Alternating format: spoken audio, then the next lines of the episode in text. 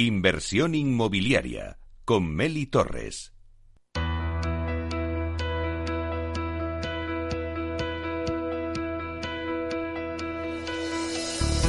Aula de Innovación.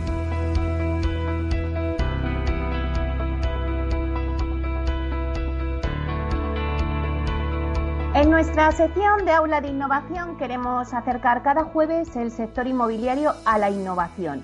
Y para ello contamos con Vía Celere, empresa pionera y referente en este campo con 14 certificados de I+D y más de 45 innovaciones en sus más de 11 años.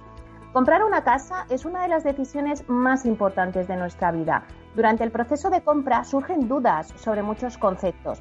Para resolverlo, Vía Celere ha creado la Wikicasa, donde semanalmente te contaremos en nuestra aula de innovación terminología relacionada con el sector inmobiliario. En la Wikicasa de esta semana tenemos a Javier Zangroniz, que es ingeniero de edificación en Vía Celere, para hablar de BIM. Hola, buenos días, Javier. Hola, buenos días, Meli. Bueno, Javier, ¿qué es BIM?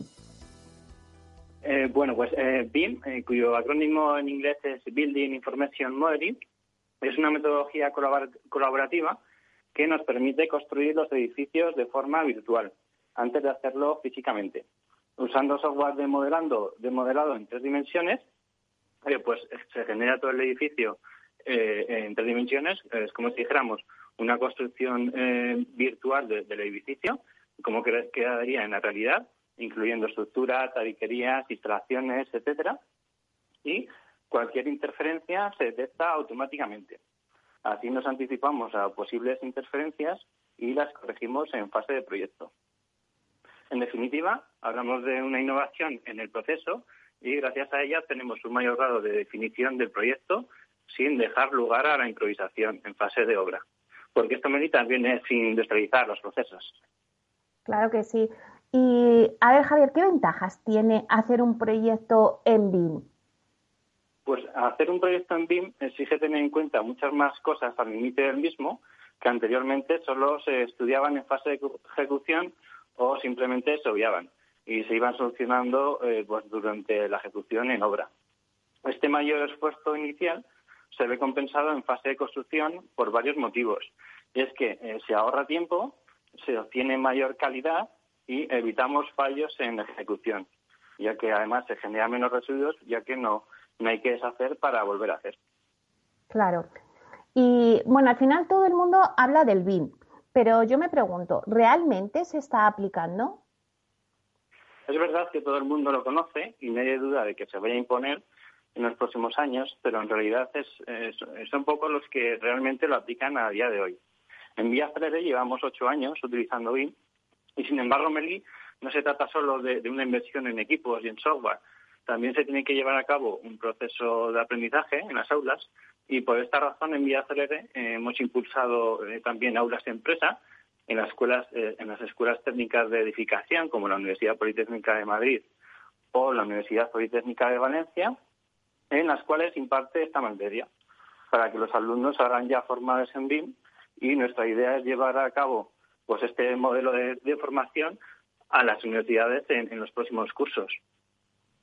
Nosotros, a lo largo de, de, estos ocho años, Meli, pues en Viaje hemos evolucionado en la forma de trabajo con BIM y hemos pasado de trabajar en, en esta construcción virtual en tres dimensiones al BIM 4D y 5D. El 4D se basa en la secuencia, que dicho de otro modo, es a, estas tres dimensiones se le añade factor tiempo y se crea un modelo dinámico que muestra pues cómo se desarrollará el proceso de construcción en un periodo de tiempo determinado. Y el BIM 5D añade los datos relativos a las mediciones y presupuestos, de tal manera que obtenemos una medición más realista de las partidas de presupuestos. Para ello en Viacele pues hemos desarrollado también nuestros propios elementos constructivos en tres dimensiones y estos elementos que están incluidos en nuestra plantilla BIM eh, pues, pues es un documento vivo que se va enriqueciendo gracias a las constantes reuniones de proyectos eh, que, mantenemos con el equipo de obra. De tal manera que intentamos que, se, que se modele este modelo virtual y se contabilice tal y como se construye.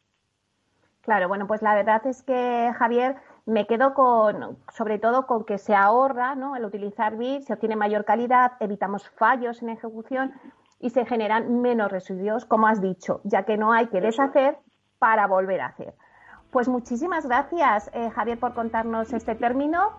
Eh, bueno, pues ha, estado con nosotros Javier Zangroniz, ingeniero de edificación en Vía Célere, para hablar de BIM. Muchas gracias. Gracias, Meli. Gracias a vosotros.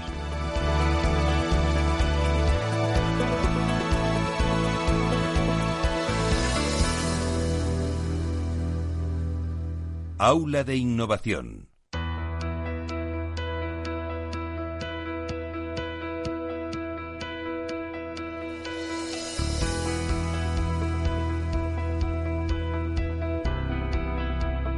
Es el momento del análisis.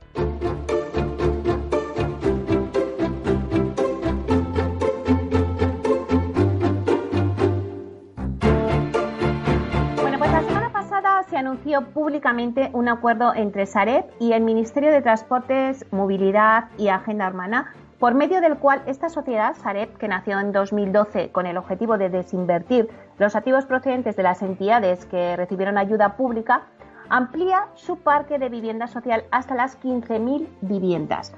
Hoy hablamos con Gaspar González Palenzuela, que es el director de sostenibilidad de Sareb, para que nos explique cómo está funcionando esta iniciativa de vivienda social hasta ahora y qué supone la ampliación de este parque social. Buenos días, Gaspar.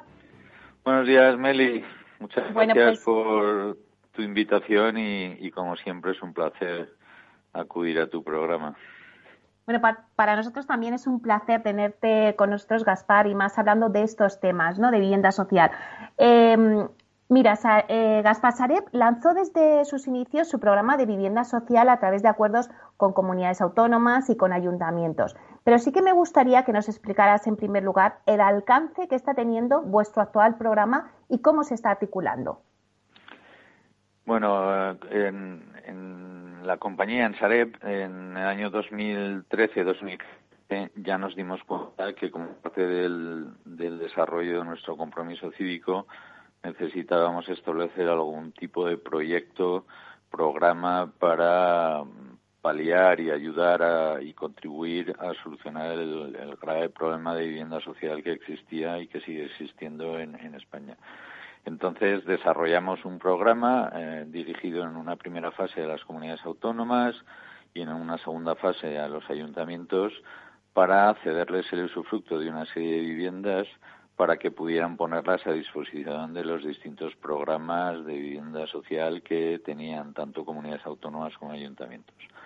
Eh, ¿Cómo estaba funcionando? Pues mira, hasta enero del año 2020 eh, habíamos firmado 22 convenios eh, con eh, comunidades autónomas y ayuntamientos y a enero del 2021, justo antes del anuncio al que has hecho referencia, y es algo que nos hace especial sentirnos especialmente orgullosos por, por ser el año de la pandemia, por ser el año de, de las dificultades y las graves situaciones por las que están atravesando muchas familias, pues enero del 2021 eh, hemos conseguido llegar hasta los 45 convenios firmados. Es decir, en, en, el año más duro probablemente que podamos reconocer o recordar, todos hemos conseguido duplicar el número de convenios que teníamos firmados.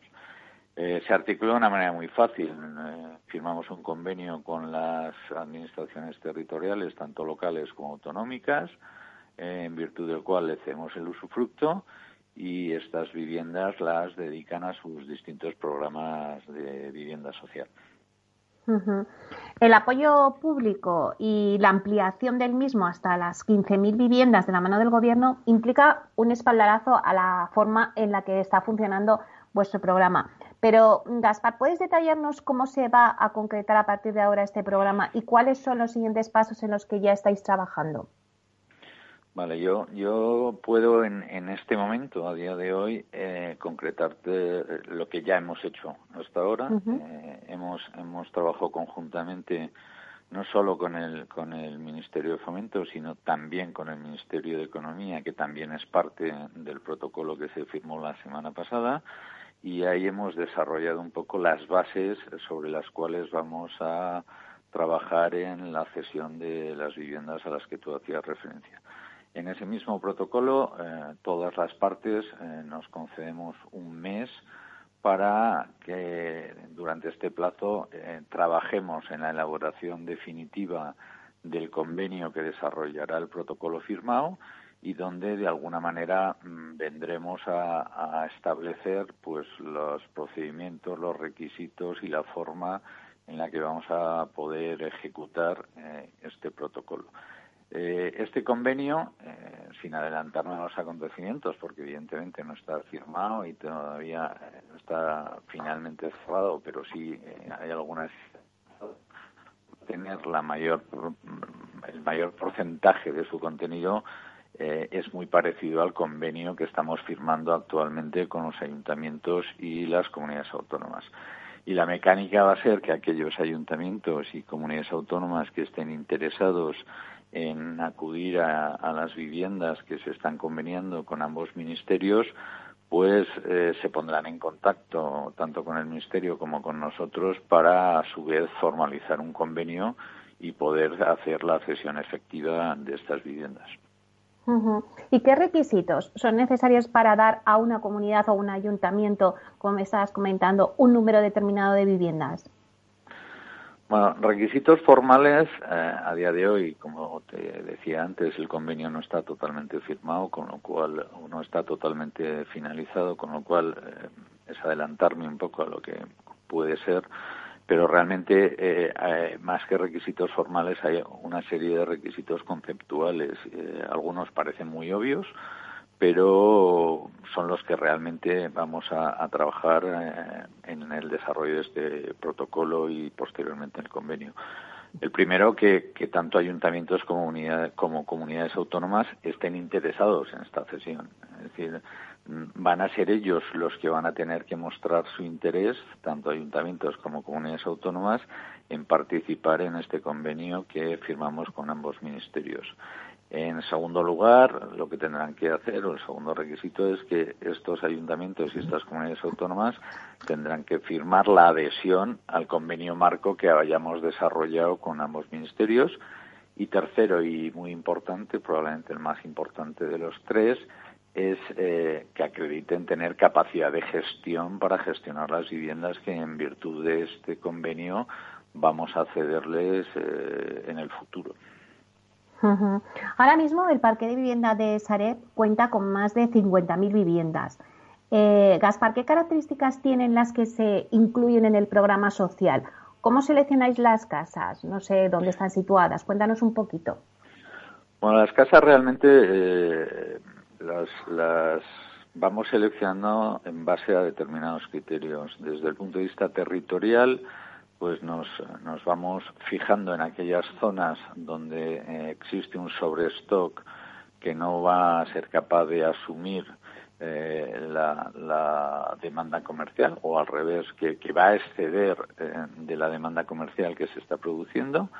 En segundo lugar, normalmente son viviendas que deben cumplir con los requisitos de los distintos programas de vivienda que tiene tanto el ayuntamiento como las comunidades autónomas para que efectivamente puedan cuadrar en, como, elemento base de esos programas de vivienda.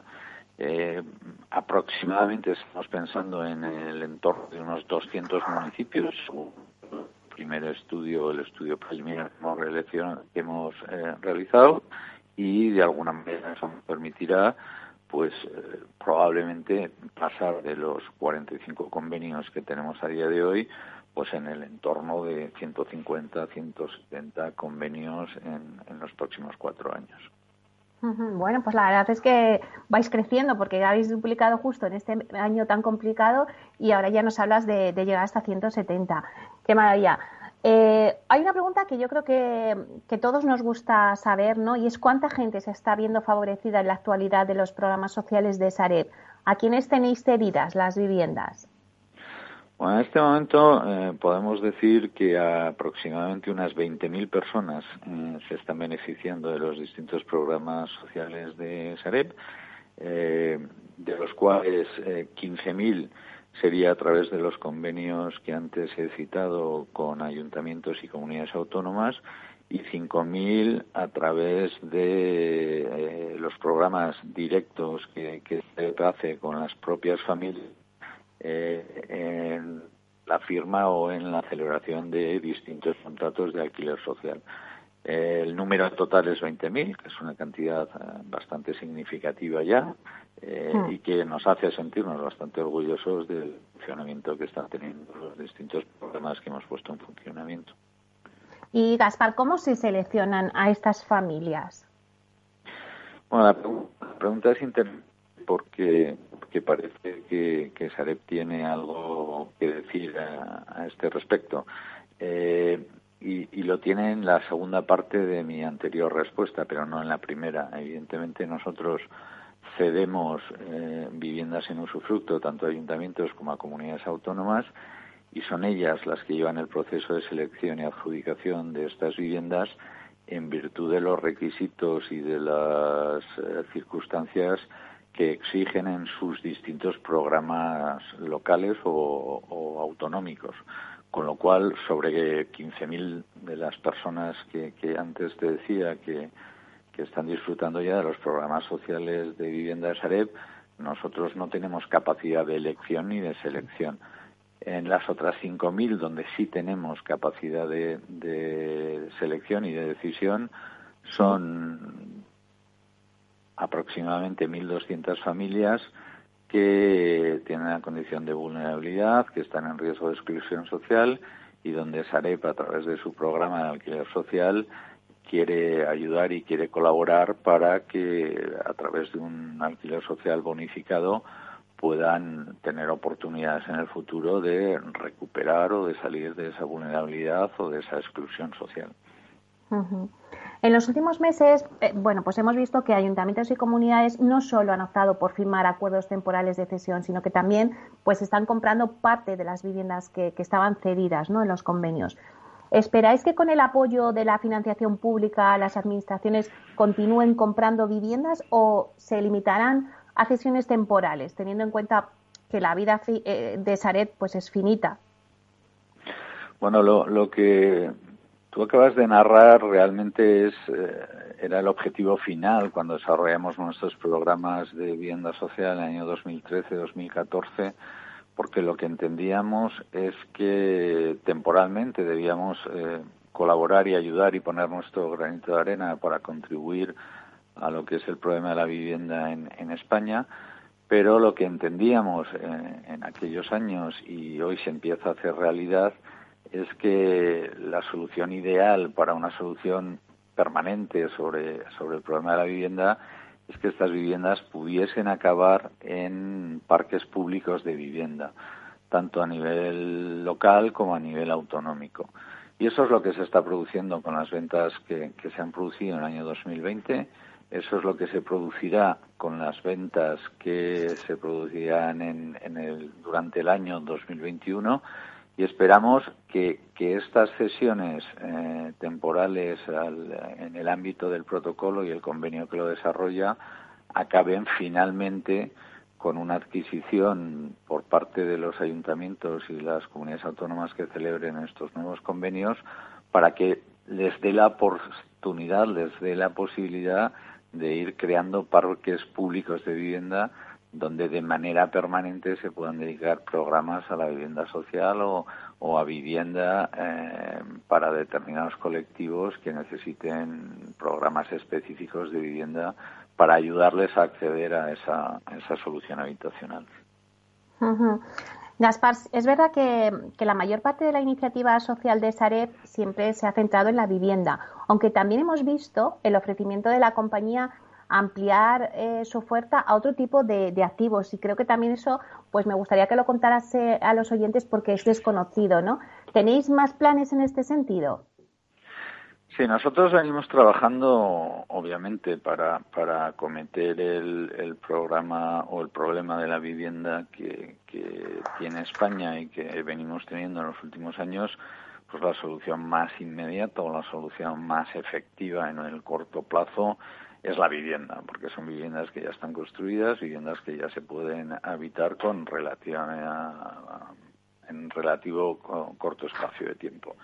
Pero no es menos cierto que tenemos una serie de activos, como tú has eh, mencionado, donde entendemos que también podemos eh, hacer algo por, por el problema de la vivienda y en el que queremos hacer algo con el problema de la vivienda. Me refiero especialmente los locales comerciales. Estamos viendo con muchas ciudades ante la falta de vivienda para poder dedicarla pues a distintos colectivos, no solo a vivienda social de familias vulnerables que están en riesgo de exclusión social, sino pues a, colectivos de jóvenes, a colectivos de tercera edad, a un montón de colectivos que merecen especial protección. Entendemos y pensamos que la reconversión de locales comerciales en, viviendas eh, con unas determinadas características puede ayudar de manera significativa a paliar este, este problema. Y finalmente, más a medio largo plazo, eh, también fijándonos en otro tipo de activos que tenemos, que pueden ser los suelos, pues también estamos trabajando en analizar, ver y estudiar las posibilidades de desarrollo que tiene programas de corte social en determinados suelos que a día de hoy tenemos y en lugar de dedicarlos a comercialización para, para vivienda libre, por decirlo de alguna manera, pues poderlos dedicar a proyectos más de corte social, pues como, como hacen desde hace ya años pues distintos países de la Unión Europea.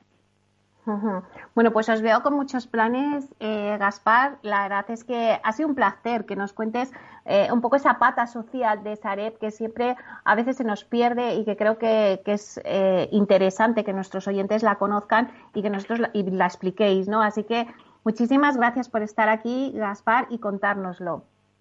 No, gracias a ti y siempre que queráis y necesitéis y que lo consideréis oportuno, Sabéis que desde el área de sostenibilidad de Sareb estamos a vuestra disposición para compartir con, con vuestros oyentes eh, todo lo que estamos haciendo, que, que eh, somos ambiciosos y que queremos de alguna manera desarrollar porque no, no podemos olvidar que uno de los tres pilares fundamentales que tiene la compañía, incluso desde su nacimiento, es eh, el fuerte arraigo del compromiso cívico que tiene Sareb claro que sí.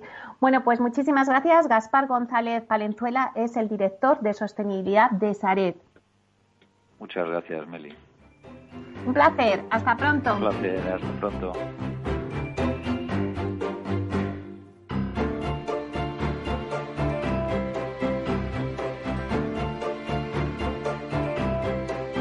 Bueno, pues acabamos de escuchar a Gaspar González Palenzuela, director de sostenibilidad de SARE, que nos ha contado pues los planes en vivienda social que tienen.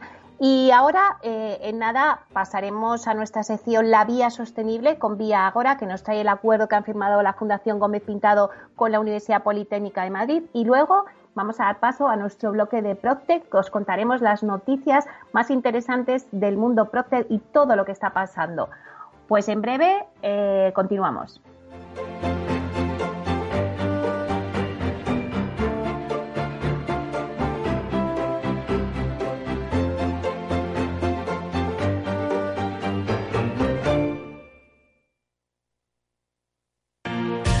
eres emprendedor, empresario o autónomo, en negocios de carne y hueso encontrarás todas las claves para hacer crecer tu negocio. Cada miércoles de 1 a 2 de la tarde en Capital Radio, con Mariló Sánchez Fuentes.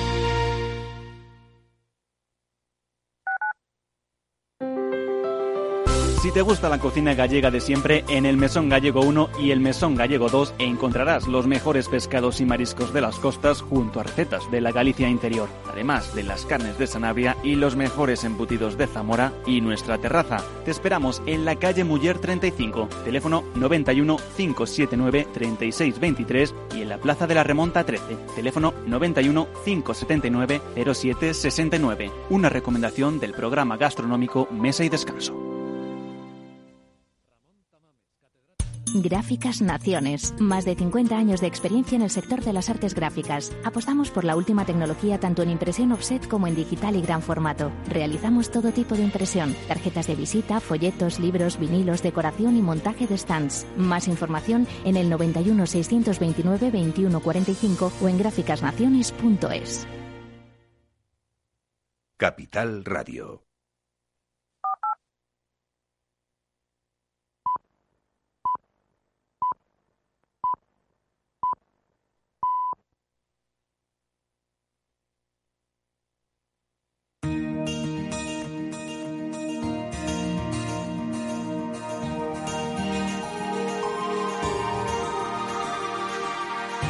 En nuestra sección La Vía Sostenible con Vía Ágora, os contamos la transformación de la vivienda del futuro enfocada en una construcción sostenible como pilar principal.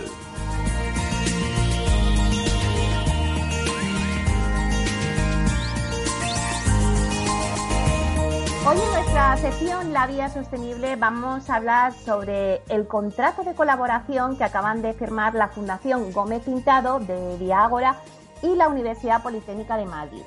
Van a realizar un proyecto conjunto de economía circular desde la Escuela Técnica Superior de Edificación. Pero para contarnos todos los detalles tenemos hoy con nosotros a Ana Elisa Rodríguez, que es directora de la Fundación Gómez Pintado en Viágora. Buenos días, Ana Elisa.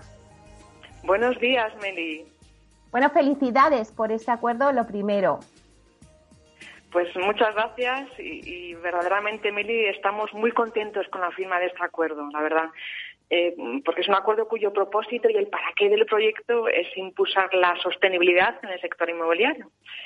Eh, pero te parece, Meli, antes de nada y para acercar a nuestros oyentes el término de residuos de construcción y demolición, eh, voy a aclarar ese término y en qué consiste exactamente. ¿Te parece? Perfecto, me parece perfecto, sí. Pues mira, em, los residuos de construcción y demolición son residuos de naturaleza fundamentalmente inerte, es decir, sin vida, que no son biodegradables y que se generan en obras eh, de nueva construcción, excavaciones, en la reparación, durante la remodelación, incluso la rehabilitación y demolición. Y se incluyen también las obras denominadas menores y las reparaciones domiciliarias, las que hacemos en casa. ¿Y cuál es el impacto de estos residuos en el sector de la construcción?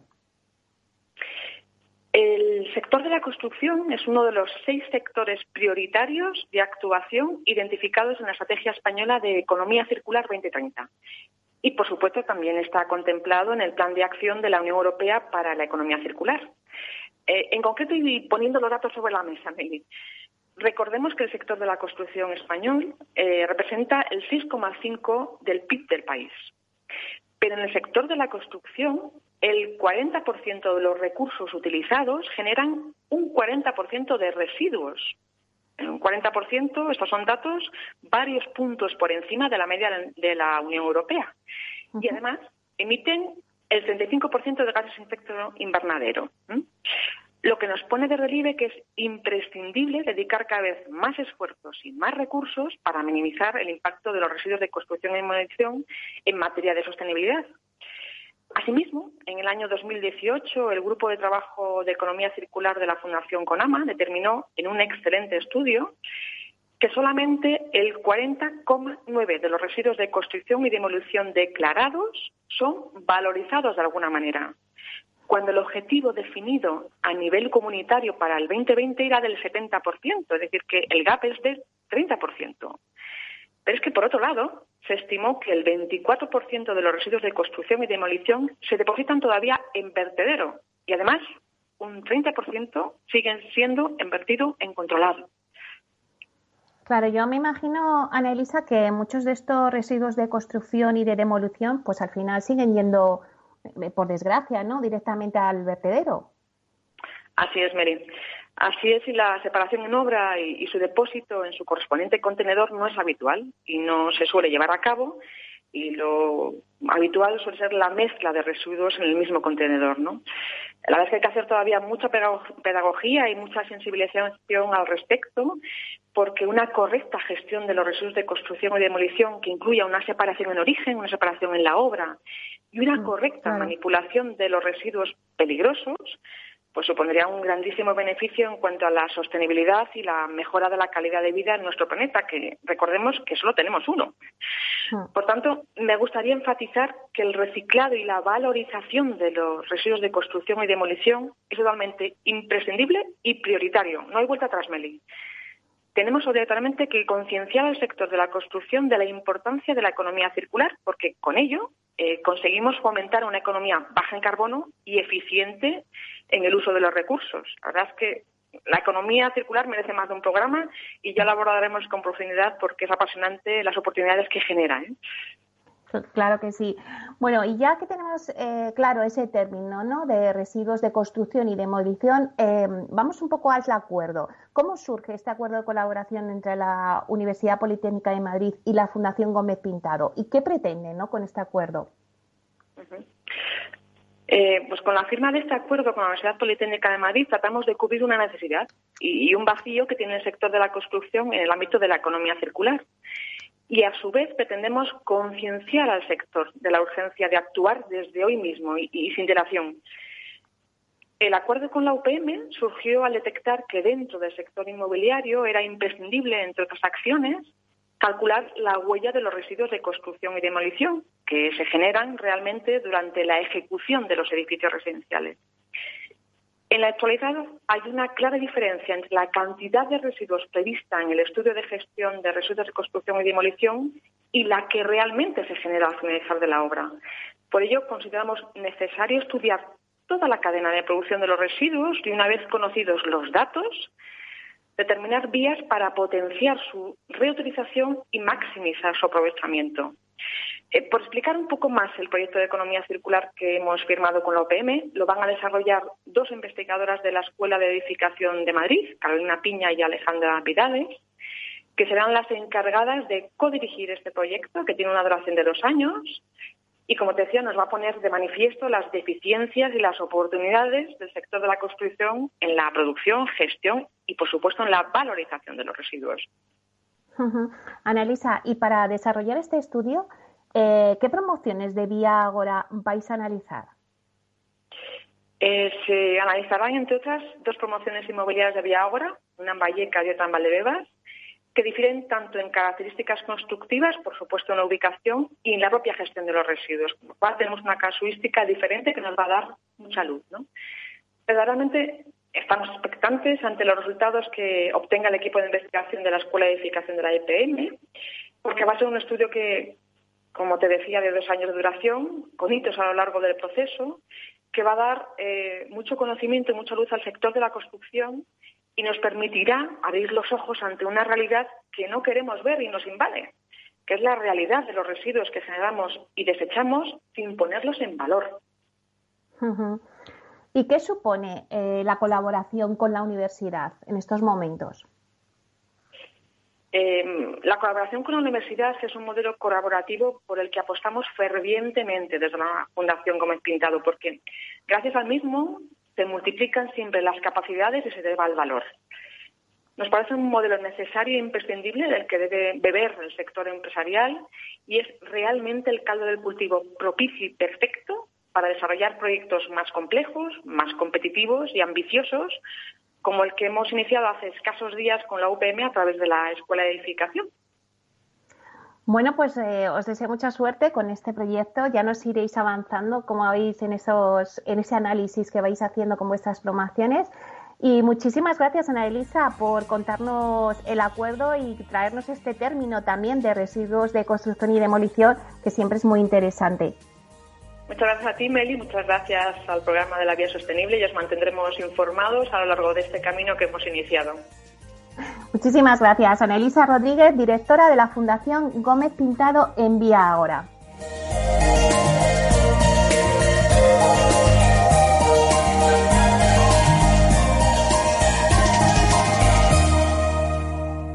Inversión inmobiliaria y PropTech con Urbanitae un espacio donde descubriremos las nuevas claves financieras que están cambiando el sector inmobiliario gracias a la transformación digital.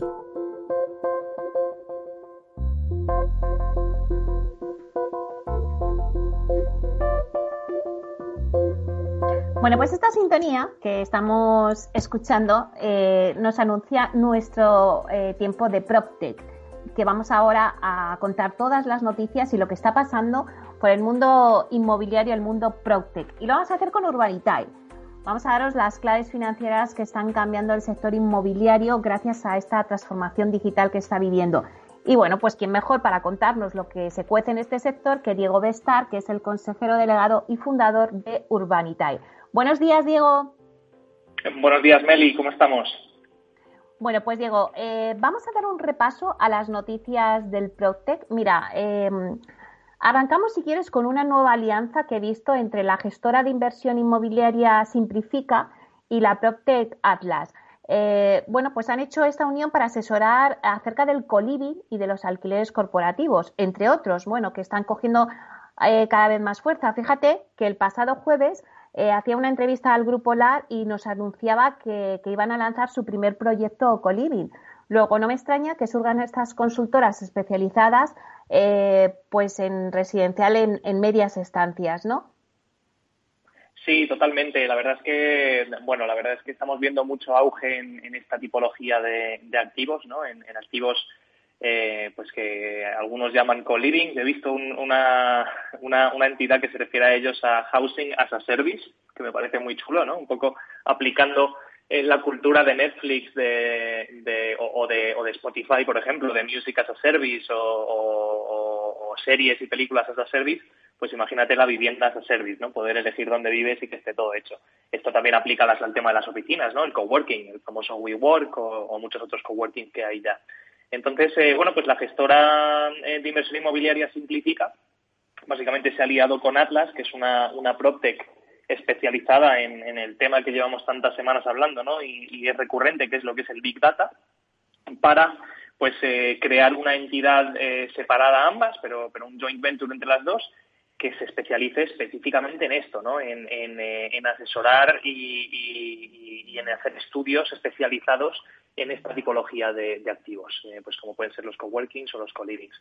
Eh, Atlas es una PropTech especializada en Big Data, tiene fuentes de, datos bueno, pues de, de, todas las zonas, principalmente urbanas, y, lo que propone pues eh, con, la, con la alianza con Simplifica es pues eh, no solo hacer estudios de los inmuebles más adecuados eh, para, para, esta tipología de usos, sino también pues asesorar en la compra-venta de, carteras y, ver hasta qué punto las carteras planteadas son viables. Y esto es, es, muy importante porque al final los que nos dedicamos a invertir en el sector inmobiliario recibimos muchísimas, muchísimas propuestas de inversión y, a veces pues eh, únicamente te viene un listado de activos, ¿no? Y dices, vale, ¿cómo empiezo yo a valorar esto? Eh, bueno, pues, eh, pues soluciones como las que brinda Atlas, pues por lo menos te traen ya eso un poco digerido, ¿no?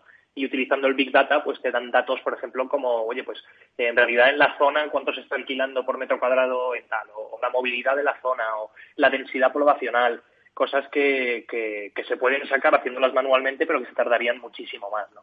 Eh, y bueno, la verdad es que es, muy interesante lo que, lo que plantean, veremos qué sale de ahí. Es verdad que están justo empezándolo, pero, pero bueno, a lo largo del 2021 parece que, tienen pensado contratar ya un responsable que lleve todo el equipo y fichar a tres o cuatro personas que, vayan a gestionarlo.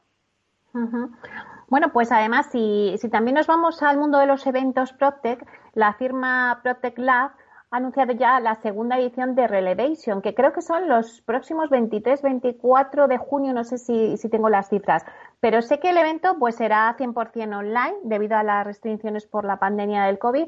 Pero ¿qué nos puedes contar, Diego, sobre este evento? Pues sí, al final se han decidido por, sacar el evento, como no puede ser de otra manera en los tiempos que corren, eh, va a ser eh, 100% online. Y, bueno, pues eh, el Relevation es básicamente una, una feria PropTech eh, que une pues a, a grandes eh, entidades que tengan algo que ver con el sector PropTech, principalmente, por ejemplo, inversores, eh, hay muchos Venture Capitals, eh, mira, por ejemplo, está Fitwall, que es el, fondo de Venture Capital este que hemos hablado tanto, que es a nivel europeo y cuya, cuya, principal vocación es invertir en PropTechs europeas. Está Roundhill Ventures, Camber Creek, o sea, hay, hay, varias empresas, incluso Microsoft o, incluso Zalando, ¿no? que es un marketplace. Pero bueno, son grandes entidades eh, que, bueno, pues se unifican alrededor de unas, bueno, se, estima que el ecosistema cuenta con unas 3.000 startups del sector, ¿no? Eh, y bueno, pues este certamen lo que hace es ponerles en común, tienen eh, distintas charlas y al final la verdad es que ha estado, en duda, ¿no? Por, por, todo esto del coronavirus y qué iba a pasar y, qué iba a ocurrir, pero bueno, al final la decisión ha sido que, que la segunda edición, que es esta, va a ser 100% online y, veremos cómo, cómo, lo, cómo lo montan, ¿no? Bien, hablando de PropTech y de, y de todo esto, pues lo del mundo de las ferias eh, y los congresos y, y, los eventos o macroeventos eh, de este tipo, pues es otro sector que, que, ciertamente se ha visto acelerado por la tecnología o, que ha tenido que acelerar las soluciones tecnológicas de forma dramática, ¿no? Eh, y, esto, pues hoy por hoy, eh, la única manera de celebrar eventos de esta manera es hacerlo 100% telemático. O sea que eh, veremos cómo lo hacen y la, primera edición fue, fue muy productiva, fue muy bien acogida por, por todo nuestro sector y, veremos qué tal funciona esta segunda, esta segunda edición de forma, de forma online. Bueno, pues por lo menos te, vemos que siguen los eventos, aunque de forma online, pero siguen los eventos. Y hoy otra noticia, eh, Diego, que me ha sorprendido y bueno, la verdad es que eh, he visto que, los expertos de la Unión de Créditos Inmobiliarios, UCI, que es una entidad especializada en financiación sostenible de la vivienda, han analizado los factores que explican por qué el conjunto del sector inmobiliario pasará a medio plazo a ser PropTic. Y bueno, esto realmente me ha dejado impactada porque es que va más allá del ecosistema de, de las startups del sector. O sea, ya habla de que el conjunto del sector inmobiliario pasará a medio plazo a ser PropTech. Sí, y, es lo que dices, es sorprendente sobre todo porque, oye, que, lo diga yo, que estoy muy metido en el mundo, que lo digas tú, que también estás, eh, que bueno, que eres una de las, de, de las grandes promotoras de, lo que es el PropTech en nuestro país, eh, pues es, de esperar, ¿no? Pero que venga de, de, bueno, pues de la, de la UCI, ¿no? De la Unión de Créditos Inmobiliarios, eh, es, bastante sorprendente y yo creo que positivo, ¿no? Eh, ya yo creo que, es una manera de, dar el último golpe encima de la mesa y decir el PropTech está aquí para quedarse y es el presente y el futuro, ¿no? Y ellos principalmente han analizado eh, las seis vías por, por las que piensan que, el PropTech va a pasar, ¿no? Y esto es algo que venimos hablando semana sí y semana también, ¿vale? O sea, básicamente, pues por ejemplo, los seis puntos que han, que han destacado en el informe, pues el número uno, las visitas virtuales. Fíjate, creo que fue la semana pasada que hablábamos de que en China, por ejemplo, el sector inmobiliario ha repuntado tremendamente gracias a que se están haciendo muchas visitas eh, virtuales, incluso haciendo las ventas directamente online. Pues las visitas virtuales se prevén que, así como hace ya 15 años con la salida de idealistas, fotocasas, etcétera, ya estuvimos muy acostumbrados a mirar las casas eh, en un portal online con las fotos que nos suben. O sea, ahora mismo nadie iría a visitar una casa sin haber visto alguna foto online, ¿no? Eh, pues eh, las visitas virtuales se van a convertir cada vez más en, mucho más habitual. Que eso no quita que luego queramos ir a ver la casa físicamente, ¿no? Pero que por lo menos la hayamos visto en visita virtual, porque si no tampoco quieres perder el tiempo en, desplazarte para ver algo. Eh, perdona que, te haga un inciso, perdona que te haga un inciso, Diego, pero es que eso mismo, lo que estás ahora mismo contando, nos estás anunciando el debate que vamos a tener ahora mismo en unos minutos, porque a raíz de lo que hablamos eh, el otro día y que me dijiste lo de lo que estaban haciendo en China, que ya hasta se, se compraba, ¿no? Eh, una casa desde el móvil. Bueno, pues un poco me surgió la idea del debate que vamos a tener hoy de ver un poco si en realidad en España llegaremos a eso o si nos gusta más ir, ver la casa o si no está hecha la casa, el solar, el piso piloto, etcétera. Así que, bueno, era un inciso, ¿no? Que, sepas que nos das ideas para hacer los debates. Fenomenal, pues oye, eh, seguro que, va a ser un buen debate. Y mira, para, añadir más ideas a este debate, ¿no? El, punto número dos y tres de esta lista que han elaborado eh, la Unión de Créditos Inmobiliarios, el punto dos y tres van muy ligados justo a lo que estábamos hablando. Es decir, primero hablan de las visitas virtuales y el punto dos que detalla en ese informe es el contacto, el contacto en remoto y la burocracia digital. El contacto en remoto es que se pase a lo que es hacer todos los papeleos y todas las gestiones de forma en remoto y la burocracia digital es ya pues las firmas digitales, ¿no? Es decir, no tener que estar desplazándote a una oficina para firmar un papel eh, y la única firma en nuestro país que hoy por hoy sigue siendo absolutamente obligatoria es la del notario, ¿no? Pero, pero cuentan que todo eso se va a ir, se va a ir ampliando. Luego el punto 4 y el punto 5 también lo hemos hablado tú y yo eh, en múltiples ocasiones, incluso hoy mismo. El punto 4 es el Big Data, es decir, cada vez tenemos más datos de transacciones, más datos poblacionales, más datos de cómo funcionan las cosas de, forma muy específica, ¿no?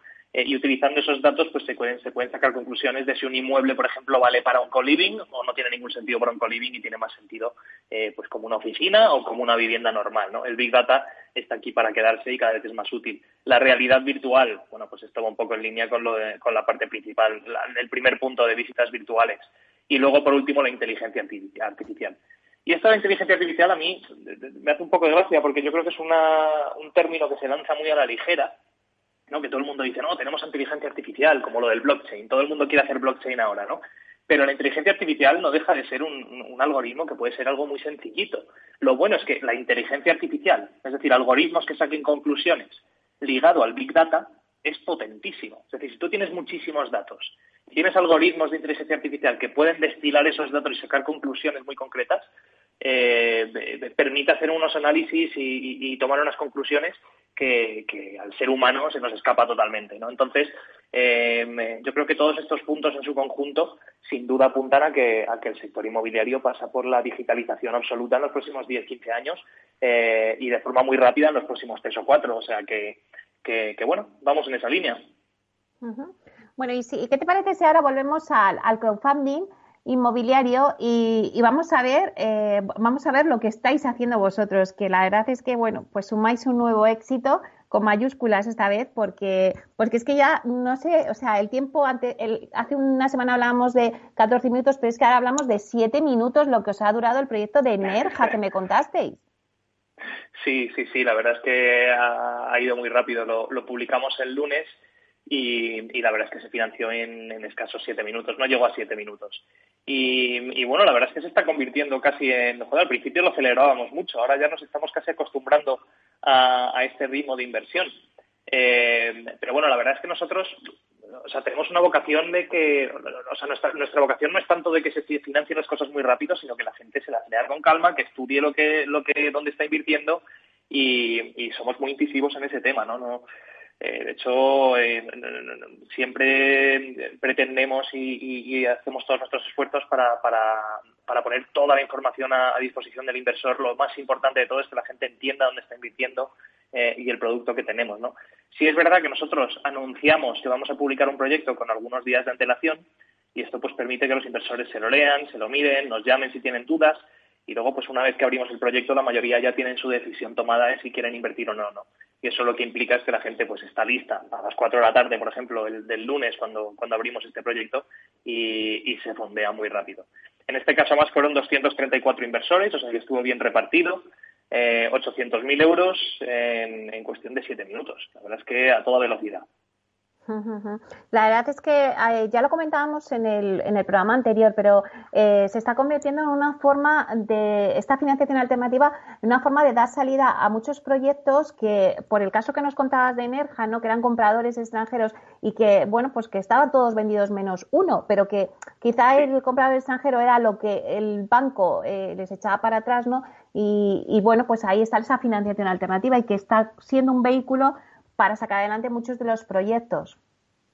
Sin duda, o sea, en realidad los bancos tienen muchas razones por las que dar o no dar un crédito, ¿no? Eh, y en el crédito promotor, lo que es la financiación a una obra, una de las principales razones por las que los bancos entran a, financiar este tipo de, proyectos es que normalmente se suelen quedar con un porcentaje elevado de, de las hipotecas de los compradores de sus pisos. Entonces, si tú le quitas ese componente al banco porque los compradores son extranjeros y no sacan hipoteca en España, directamente vienen con el capital y lo, y lo ponen encima de la mesa, pues el banco pierde un aliciente muy importante a la hora de, decir, oye, me interesa o no me interesa financiar esto. Pero fíjate, en un proyecto como el de Nerja, que como bien comentas, pues eh, me tenía de 15 de 16 viviendas ya vendidas, todas las plazas de garaje vendidas, si es que no tiene riesgo comercial. El suelo estaba comprado, tiene licencia de obra, únicamente necesitan la financiación para construir pues es que antiguamente se financiaba sin ningún tipo de problema y ahora pues los bancos están siendo muy selectivos. Entonces, yo lo que, la manera que tengo de explicarlo es un poco que para Urbanita esto es la tormenta perfecta, ¿no? Eh, por un lado tenemos un, un sector inmobiliario muy, muy, muy necesitado de financiación alternativa y además muy sólido. Es decir, esta vez nos ha pillado el sector inmobiliario con los deberes bien hechos, eh, con unos niveles de solvencia buenísimos y, y, con, un, con un equilibrio del mercado muy, muy sano. ¿no? Eh, pues hay mucha demanda de, financiación alternativa. Y por otro lado, del otro lado del, marketplace, de nuestro mercado, está el, el pequeño inversor. Y hoy por hoy, todos sabemos cómo están los tipos de interés, es decir, están en negativo. Es muy difícil encontrar inversiones donde podamos poner cantidades pequeñas de dinero que nos, que nos generen pues unas rentabilidades razonables. Y razonables te hablo ya más, más del 2 o del 3% anual. Entonces, Teniendo en cuenta todo esto y teniendo en cuenta que la inversión en el sector inmobiliario al final tiene un activo real detrás, es decir, nuestros inversores, parte de lo que les gusta mucho de invertir en Urbanitae es que pueden literalmente desplazarse a ver el edificio y, tocarlo, ¿no? Y, tenemos inversores que a veces nos mandan emails con una foto de cómo va una obra en la que ellos invirtieron, ¿no? Esto mm. es muy humano y, aparte del, valor objetivo del inmobiliario, pues el valor subjetivo también cuenta mucho en estas cosas, sobre todo para el pequeño inversor. Entonces, saber dónde está su dinero, dónde ha invertido eh, y saber dónde lo está, dónde está, incluso si el proyecto se retrasa un poco, ¿no? Durante el coronavirus, por ejemplo, pues tuvimos algunos retrasos, sobre todo por temas de licencias, ¿no? Que los ayuntamientos se ralentizaron mucho en ese sentido.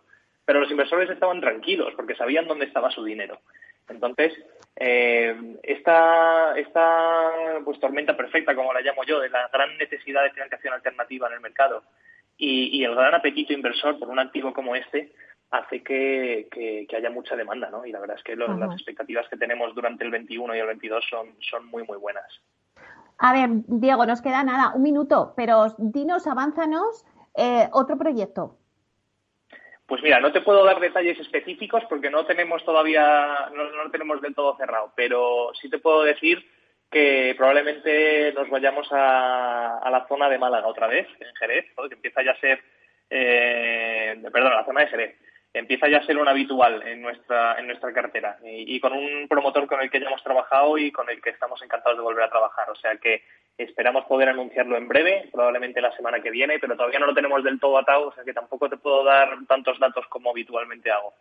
Bueno, no pasa nada, lo dejamos ahí, nos apuntamos. Jerez, muchísimas gracias. Diego Vesta, consejero delegado y fundador de Urbanitae. Gracias. Gracias a ti, Meli, buen día. Hasta pronto.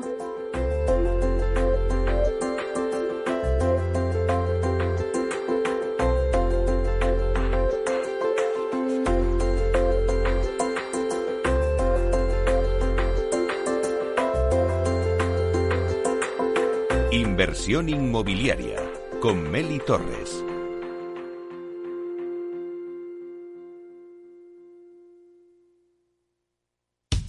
¿Sabías que en tu casa hay cinco veces más contaminación que en el exterior? Respirar es vital, pero respirar bien nos hace vivir más tiempo y mejor. Ahora lo puedes conseguir con Bio, el sistema de tratamiento integral del aire que elimina virus, bacterias y aquellas diminutas partículas tan dañinas para la salud. Si padeces alergias, EPOC, apnea, insomnio, te levantas cansado o quieres evitar contaminarte de virus y bacterias, llama y pide información en el teléfono gratuito de Bio 900 730 122. Cuídate y cuida de tu familia. 900 730 122. Bio 900 730 122.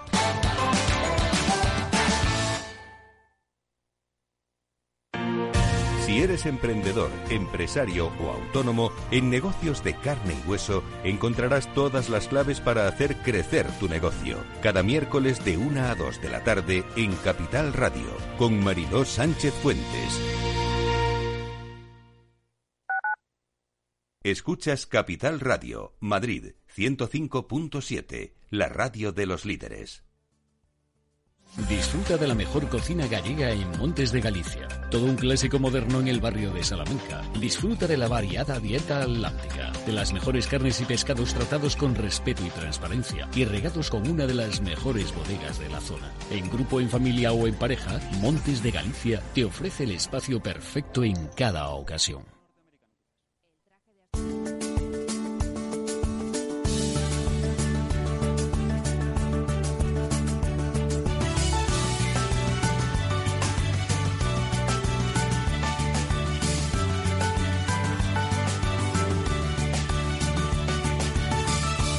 1785 motivos por los que hasta un noruego querría ser español. Motivo gastroeconómico. Si te pregunto cuál es el país con la mayor superficie de viñedos del planeta, ¿qué dirías? Pues pensaría en Estados Unidos, o en Francia, o en Italia. Es España el mayor viñedo del mundo, puesto que cuenta con casi un millón de hectáreas dedicadas al cultivo de la vid. La mitad están en Castilla-La Mancha. ¡Wow! Muchas vides. Pero, ¿quién es el mayor productor de vino del mundo? España también es el líder mundial en producción y exportación de vinos. Superamos a Francia y Italia con más de 2.200 millones de litros anuales. Pues pensaba que los líderes eran los franceses con los italianos. Pues no solo en cantidad, también en calidad. En España contamos con más de 4.000 bodegas y 71 denominaciones de origen. Y también en premios mundiales, 17 bodegas españolas están entre las 100 mejores del mundo. Del libro 1785 motivos por los que hasta un noruego querría ser español.